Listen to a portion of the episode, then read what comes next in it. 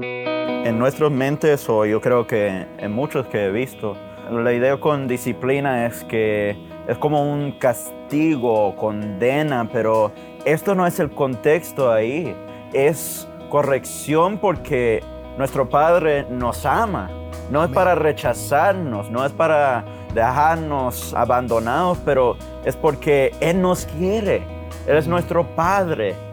Y si no tenemos esta disciplina, ¿cómo podemos crecer en su gracia? ¿Cómo mm. podemos seguir en esta carrera de fe si Él no nos levanta cuando mm. caemos?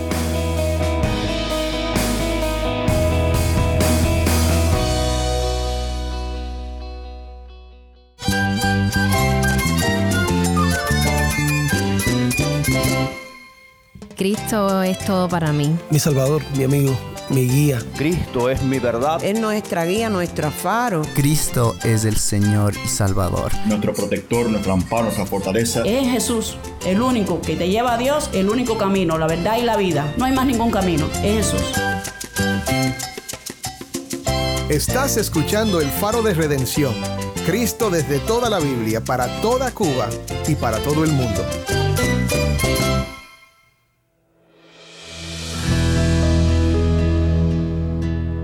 Hola, soy el pastor Dani Rojas, el director y locutor del Faro de Redención. Gracias por acompañarme hoy.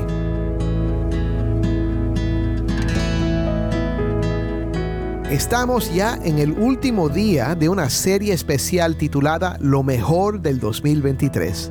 Dos semanas en que nos hemos dedicado a escuchar los programas más impactantes del año anterior Hoy vamos a retransmitir un programa titulado Puesto los ojos en Jesús. Este programa es originalmente de una serie titulada Suprema Majestad, Cristo desvelado.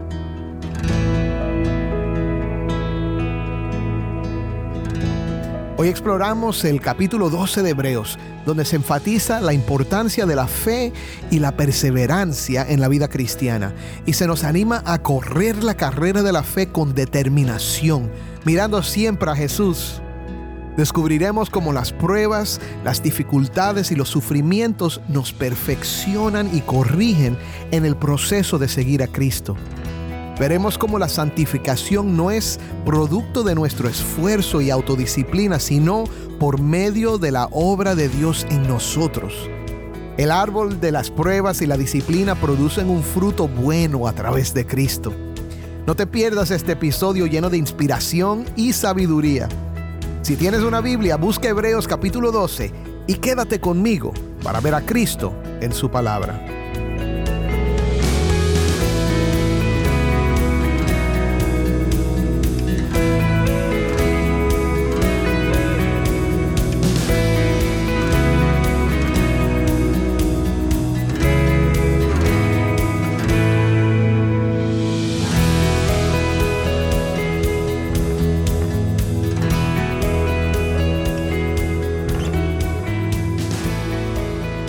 Bueno, estamos aquí de nuevo con mis amigos, con el doctor David Menéndez, con el pastor José Prado y con el futuro pastor, pero ya gran siervo de Dios, Jason Arevalo. Hoy vamos a entrar en el capítulo 12, así que vamos a comenzar de esta manera. Eh, le vamos a pedir hoy a nuestro hermano Jason que haga la lectura por nosotros.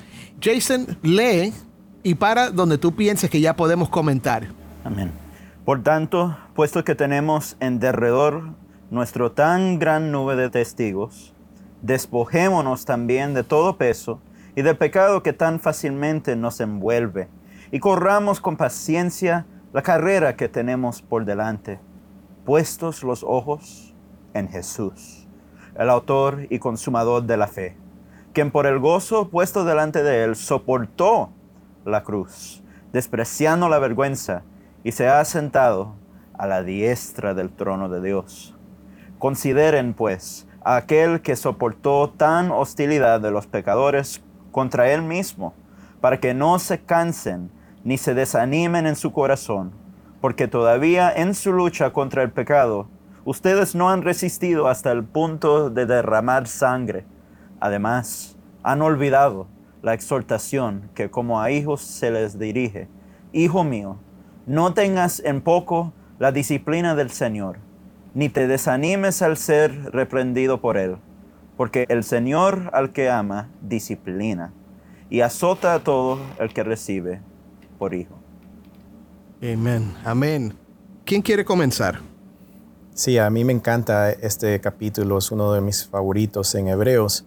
Como vimos la semana pasada, antepasada, estuvimos hablando del el capítulo 11 y todas las personas, ¿verdad? Que el autor nos recuerda que han corrido su carrera Mm. de fe, que han experimentado y vivido en la fidelidad de Dios, manteniéndolos, sosteniéndolos. Y aquí el autor nos llama ahora a nosotros, que estamos en esta carrera de fe, nos llama a nosotros a contemplar la fidelidad de Dios a estas personas que nos ha dado el listado y nosotros correr nuestra carrera. Mm, ¿verdad? Reconociendo que corremos una carrera en la cual eh, Dios, nuestro Padre, nos sostiene. A mí me encanta, una de las ilustraciones que yo me recuerdo es en 1992, en los Juegos Olímpicos, hay un corredor que en medio de su carrera de 200 metros se le rompió la pierna, o sea, se le rompió un músculo y cae al piso llorando, ¿verdad? Y en ese momento el padre de él, que estaba viendo la carrera de su hijo, corre y entra al estadio, en la pista, y recoge a su hijo mm, y lo levanta y terminan y llegan hasta la meta, ¿verdad? Hasta el Mm, final, en poderoso. llantos. Y esa es la ilustración que yo veo acá, que el autor de Hebreo nos está, nos está dando. La, la fidelidad de Dios nos lleva a nosotros a correr nuestra carrera de fe. Amén, amén. A ver, ¿quién quiere añadir algo Sí, más? a esto? también eh, pensando, se ha hablado del tabernáculo, ¿verdad? El templo, el nuevo templo espiritual. Y recuerdo en Apocalipsis que dice, al que venciere, le haré columna en el templo de Dios. So, todos estos ah, que leímos en el capítulo 11 ya son columnas en el templo de Dios. Es la iglesia esta triunfante, reinante, que nos anima a nosotros como de adentro del templo, ¿verdad? A decir adelante. Esa es la gran nube de testigos. La gran nube de testigos. Estamos militando todavía en la carrera, pero tenemos aquellos que ya han vencido y son columnas en el templo. Nosotros somos parte de ese templo. Amén, amén. Ahora, da unas, da unas instrucciones, ¿verdad? Al tener estos testigos, nos da algunas instrucciones en cuanto a lo que debemos hacer y en particular a quién o cuál debe ser nuestro objetivo. Amén. Jason, ¿por qué no comentas un poquito acerca de eso? Sí, yo quería comentar. Es con, como dice el versículo 2, puestos los ojos en Jesús. Y eh, él lo describe como autor y consumador de la fe. Pero lo que quiero comentar es sobre lo que sigue. Quien por el gozo puesto delante de él Mm, soportó la cruz. Es decir, que Jesús despreció la vergüenza, como dice. No era algo, como, como digo, como... Nadie le gustaría Sufrir. sufrir, Mm. a- de esa manera, pero él tenía algo, este gozo delante de él, y por eso él soportó la cruz. Pero yo estaba recordando a alguien que comentó sobre esto, como, ¿por qué él desprecia la vergüenza aquí? ¿Por qué comenta así? Porque él sabía quién él era y que no merecía esa vergüenza. Y por eso lo despreció. Lo despreció y recordamos las palabras que él dice desde la cruz, ¿sí? Como él dice, Padre, perdónalos, porque ellos no, No saben lo que están haciendo. Mm. Ellos no saben quién él es, autor y consumador de la fe. Sí, lo- los cristianos no, no estamos locos, ni somos anti-alegría, anti-fiesta, ¿verdad? Anti-felicidad. Lo que pasa es que tenemos los ojos puestos en una felicidad, en una alegría y en una fiesta eterna Y superior. y superior. No, no es que, ¿verdad? Disfrutamos y ciertamente las cosas en este mundo y los regalos que Dios nos da, pero sabemos que no son comparables ni ellos ni los sufrimientos a la gloria venidera que nos aguarda. Y por eso Amén. es que sufrimos y por la gracia de Dios perseveramos en pos de ese final. Algo Amén. que quiero mencionar muy importante. Estamos hablando de fe. Lo hemos estado haciendo por dos capítulos. Y la ilustración de una carrera es simplemente eso, una ilustración. Ujú. ¿Ok? Y entonces aquí lo, lo que el autor nos está diciendo, que es muy importante, es que en nuestro caminar en fe vamos a tener cosas que nos van a envolver. Mm. Van a haber oposiciones, van a haber... Cosas eh, que nos hacen tropezar, ¿verdad? Cosas que nos eh, hacen enredan. tropezar, nos enredan, eh, que nos pesan, ¿verdad? Que están tratando de hacer todo lo posible para pararnos de ese caminar de fe, ¿ves? Y en verdad, lo podemos decir aquí, el pecado, ¿verdad? El pecado que nos envuelve. Para mí, yo entiendo eso, el pecado que me envuelve es principalmente el pecado de la incredulidad, ¿verdad? Que sí se manifiesta en diferentes maneras, Sí. ¿verdad? Yo creo que todo pecado está envasado en incredulidad, Sí, ¿verdad? correcto. Así que lo que me encanta aquí de lo que estaba diciendo Jason, ¿verdad? Es que mis hermanos, mis hermanas, nosotros caminamos en fe, despreciando el pecado y luchando contra el pecado, tratando de quitarnos de encima el pecado, pero no con nuestras propias fuerzas, no en nuestros propios méritos, en nuestros propios, ¿verdad? Sino que lo hacemos poniendo nuestro enfoque en Cristo Jesús La mirada bien puesta. nuestra mirada puesta en Jesús. Amén. El problema que yo veo en muchas iglesias y en muchos ministerios es que ponemos el enfoque en el individuo, ¿ves? Para caminar su carrera de fe o para correr su carrera de fe. El enfoque está puesto en nosotros. Y el problema de eso es cuando nos enfocamos en nosotros mismos y comenzamos a tratar de detallar, mira este pecado es aquí, este pecado aquí, este pecado aquí. Y más bien estamos haciendo lo opuesto de correr una carrera, ¿verdad? Nos estamos estancando Sí. en nosotros mismos. Pero cuando ponemos nuestros ojos en Cristo, ¿verdad? Es ahí que Él no solo es el que comenzó nuestra fe, ¿verdad? Pero el que la perfecciona, ¿verdad? Sí, el consumador. El consumador, ¿verdad? El que nos lleva hasta el final. Un punto que estaba pensando cuando hablabas de eso, José, es que cuando nosotros corremos, vamos, comparándolo a, a una carrera de la vida, una carrera real, tú no corres mirando hacia atrás. Exacto. ¿Verdad? Tú no corre, uno no corre mirando hacia atrás. Es más, ni siquiera corre mirando a sus pies. Exacto. Tú no miras a tus pies a ver si estás pisando bien. Tú miras hacia adelante, hacia la meta, el objetivo. Y al mirar hacia adelante vas a ver también dónde están las cosas que debes evitar, ¿verdad? Si estás mirando hacia adelante, estás bien enfocado, tú ves los huecos donde están las cosas que te pueden causar un tropiezo. Pero por eso es que él dice que debemos fijar nuestra mirada en Cristo. Amén. Amén. Amén. Pues mira, vamos, vamos a continuar. Hemos hablado en realidad solo de los primeros dos versículos. Vamos a seguir con el versículo 3 donde dice, consideren pues aquel que soportó tal hostilidad de los pecadores contra él mismo para que no se cansen ni se desanimen en su corazón. ¿Comentarios? Sí, este puede ser también dentro de la categoría del peso, porque está también nuestro pecado, ¿verdad? Pero también está el peso, que es el vivir en un mundo caído, y el vivir en un mundo caído con la carne que te llevamos en nuestros miembros.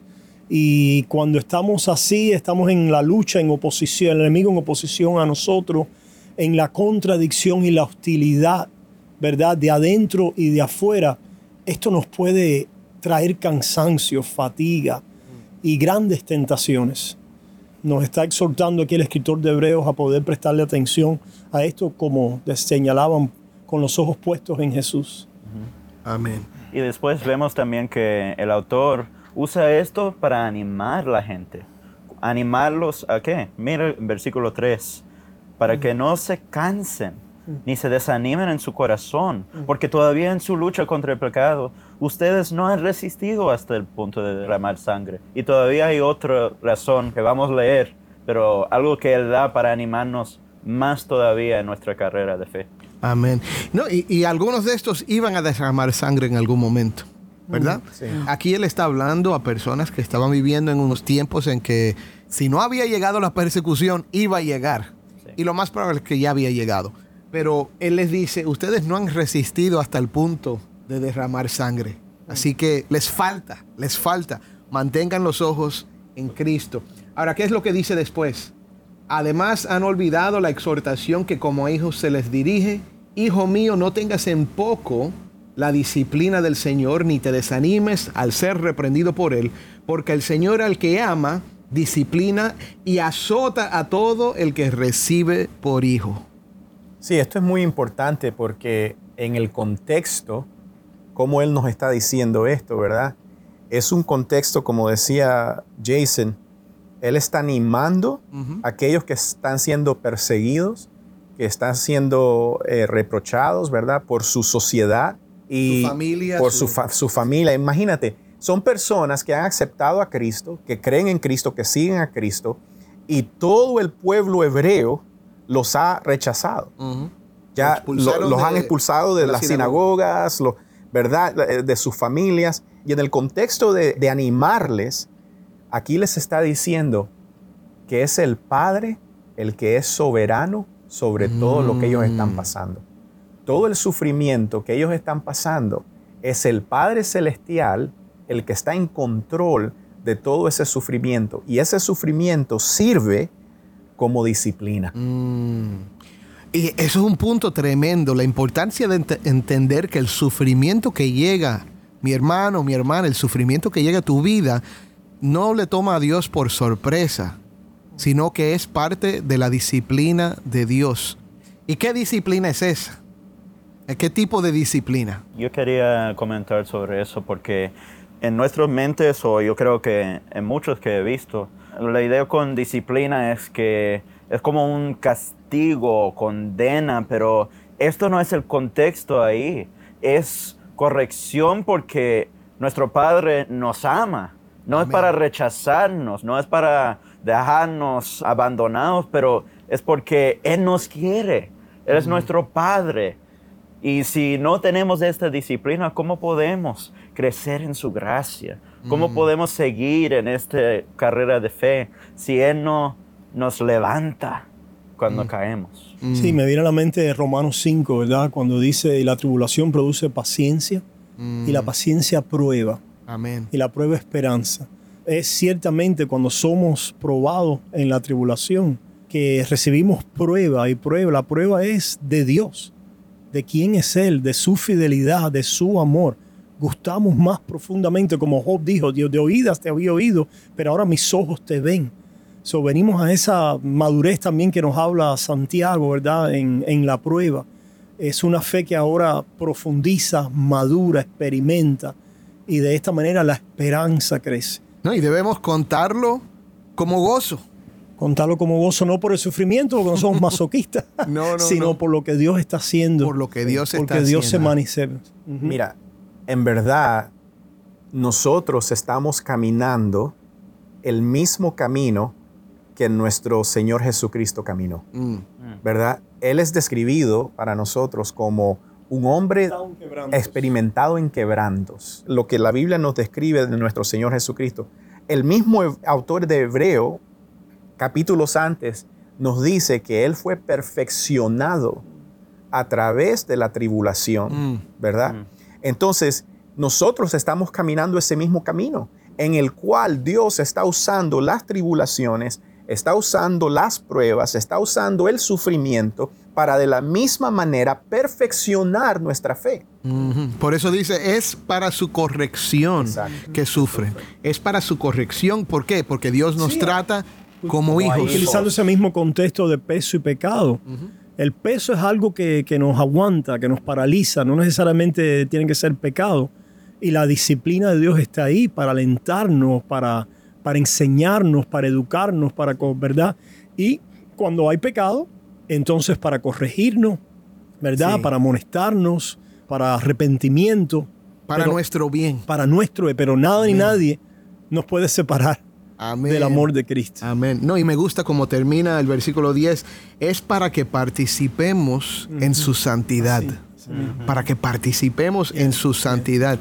Su santidad. Sí, y, y esa es la cosa, que nosotros no creamos la santidad, nosotros no podemos hacernos santos, pero a través Yeah. de esta disciplina, esta corrección del Señor que incluye los sufrimientos, Claro. incluye los problemas que vienen en la vida, las persecuciones y en realidad cualquier cosa, Porque nos ¿verdad? hace mirar más a Cristo, nos hace depender más de Él, nos hace esperar en. Él y esa es la única manera de que la santidad de Cristo, ¿verdad? eh, en nuestras vidas venga a hacer una obra de transformación.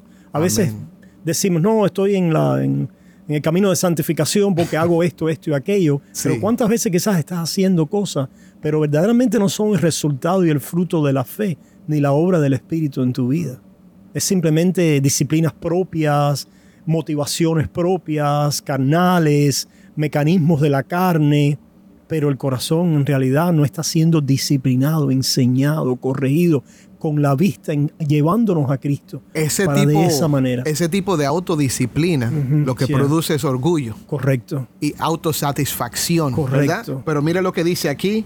Dice, sin embargo, a los que han sido ejercitados, por medio de ella, eh, la Mm. disciplina del Señor, después les da fruto apacible de justicia. Mm, Por mm. tanto, fortalezcan las manos débiles y las rodillas que flaquean y hagan sendas derechas para sus pies para que la pierna coja no se descoyunte, sino que se sane. Sí, es es esta disciplina, la, nos dice el versículo 11, ¿verdad? Que mm, al presente no parece ser causa de gozo, sino de tristeza. Amén. ¿Por qué Duele. de tristeza? Porque duele. En otras palabras, si es por el peso y por el pecado que nos asedia y es para podernos ayudarnos a mantener en la carrera con ese respecto, ¿qué va a haber? Va a haber arrepentimiento, va a haber debilidad, va a haber el venir a exponer las cosas de nuestra carne, nuestra vulnerabilidad. Esas cosas nos duelen. Una de las cosas que yo siempre le digo a la congregación es que nosotros tenemos una percepción de la manera en que Dios funciona er- errónea, ¿verdad? Nosotros pensamos que Dios, nosotros oramos y que Dios simplemente nos va a mágicamente, ¿verdad? Nos va a transformar de un día al otro. ¿verdad? Nos va a quitar esto, nos va a quitar. Y no, Dios no funciona así, ¿verdad? Si yo le pido al Señor que me dé paciencia, ¿cómo Él me va a mostrar paciencia? ¿Cómo Él me va a enseñar a yo ser paciente? Trayéndome tribulaciones, trayéndome dificultades, Trayéndote una esposa. ¿verdad? Just kidding. Si, si yo le pido al Señor, Señor, yo quiero crecer en tu amor, yo quiero, yo quiero aprender a amar como tú amas, ¿verdad? ¿Cómo Él me va a mostrar eso? Me va a mostrar trayéndome personas difíciles, Así que es. son difíciles de amar, ¿verdad? Que no, que no me corresponde el amor que yo les doy. Poniéndote en una iglesia local, ¿verdad? haciéndote perseverar en la iglesia Exacto. local. Esa es la cosa. Nosotros corremos, Con los hermanos problemáticos. nosotros corremos de esos sufrimientos. ¿verdad? Y, y cuando estamos en ello, muchas veces pensamos que Dios nos abandonó, cuando en realidad Nos está Dios nos está amor. amando. Yeah. Sí. Esa es la diferencia, Dani, entre la teología de gloria, esto es de Lutero, la teología de gloria y la teología de la cruz. Mm. La teología de gloria quiere ver la obra de Dios en las cosas como se ven y como se manifiestan. Mm. Y a través de, de la fuerza, del poder, ¿verdad? De- Sí. del, del poder del brazo humano. Pero la teología de la cruz, Lutero decía que lo que Dios te hace es que para entregarte las cosas de Dios, primero te hace lo contrario. Si Dios te va a hacer fuerte, primero te va a hacer débil. Si Dios te va a hacer sabio, primero te va a hacer un necio. Si Dios te va a hacer santo, primero te hace un pecador. Y así constantemente Dios está vaciando el brazo de la carne, trayéndote a debilidad, a vulnerabilidad, a la conciencia de pecado, a la necesidad de la cruz y del Salvador, para entonces fortalecerte en Cristo Jesús. Amén. Hermanos, eh, hemos llegado, yo creo que el momento que tenemos que parar, porque se nos ha acabado el tiempo. Pero vamos a reflexionar en lo que oímos. Hermanos, pongan sus ojos en Cristo. Entiendan que esta carrera requiere no autodisciplina, no autoesfuerzo, sino seguir caminando con los ojos puestos en Cristo. Entendiendo que las pruebas que vienen son por disciplina, porque Dios está haciendo algo bueno dentro de ti, hermano. Esa lucha que estás viviendo ahora, las pruebas que estás pasando ahora, son para tu bien. Dios las va a usar si tienes fe en Él, pero pon tus ojos en Cristo y acuérdate que hay un fruto que viene como resultado de eso. Créelo. Amén. Amén. Ahora, vamos, vamos a terminar con una oración. Eh, José, una oración. Amén. Padre Señor, te damos gracias, Señor, que en ti hemos recibido al autor y al consumador de nuestra fe, Señor, a tu Hijo amado Jesús. Gracias te damos, Señor, que nosotros hemos puesto nuestra confianza en Él. Sabemos que ese es tu regalo, Señor, a nosotros. Y sabemos, Señor, que aquel que comenzó la buena obra la llevará hasta el final, Señor. Esa es nuestra confianza, Señor. No confiamos en nuestros méritos, no confiamos en nuestra sabiduría, Señor, en nuestras fuerzas o en nuestra justicia, Señor, pero confiamos en la justicia perfecta de Cristo Jesús, Señor, y ponemos nuestros ojos en Él. Señor, te pedimos que nos ayudes, ayúdanos, aún a través de las dificultades, de las pruebas, de las tribulaciones. Ayúdanos, Señor, a enfocarnos en Cristo.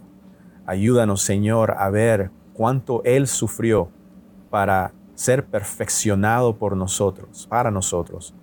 Y te pedimos, Señor, que de la misma manera nosotros abracemos las pruebas, Señor, como tu amor de Padre, llevándonos, Señor, de gloria en gloria, mostrándonos más y más y más de tu bondad, Señor, y de tu amor. Te lo pedimos, Señor, en el nombre de Jesús. Amén. Amén.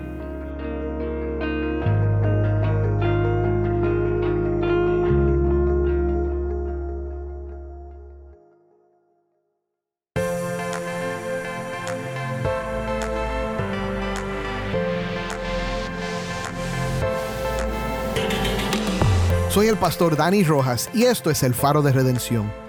Le doy muchas gracias a David, José y Jason por estar con nosotros. Espero que este programa, que contamos entre los mejores del 2023, te haya sido de bendición. Si quieres oír la serie original a la que pertenece, se llama Suprema Majestad Cristo desvelado y la puedes encontrar en el archivo de programación que está disponible en nuestra página web, elfaroderedención.org. Mi hermano, si este episodio te ha bendecido, envíanos un mensaje por WhatsApp al número 1-909-237-8762.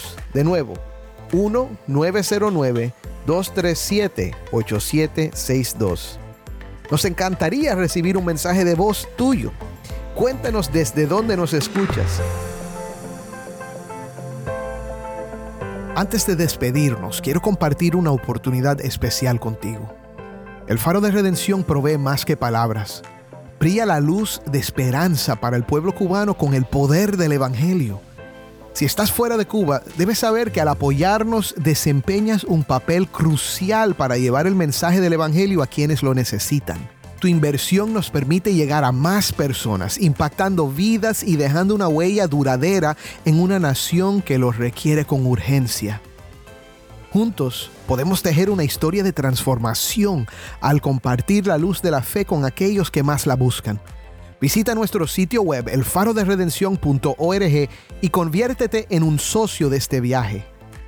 Tu inversión, sin importar el monto, tiene el poder de generar un cambio positivo en Cuba. Gracias por unirte a nosotros en difundir la luz de Cristo desde toda la Biblia para toda Cuba y para todo el mundo. Tu apoyo significa mucho para nosotros y para aquellos cuyas vidas tocamos juntos.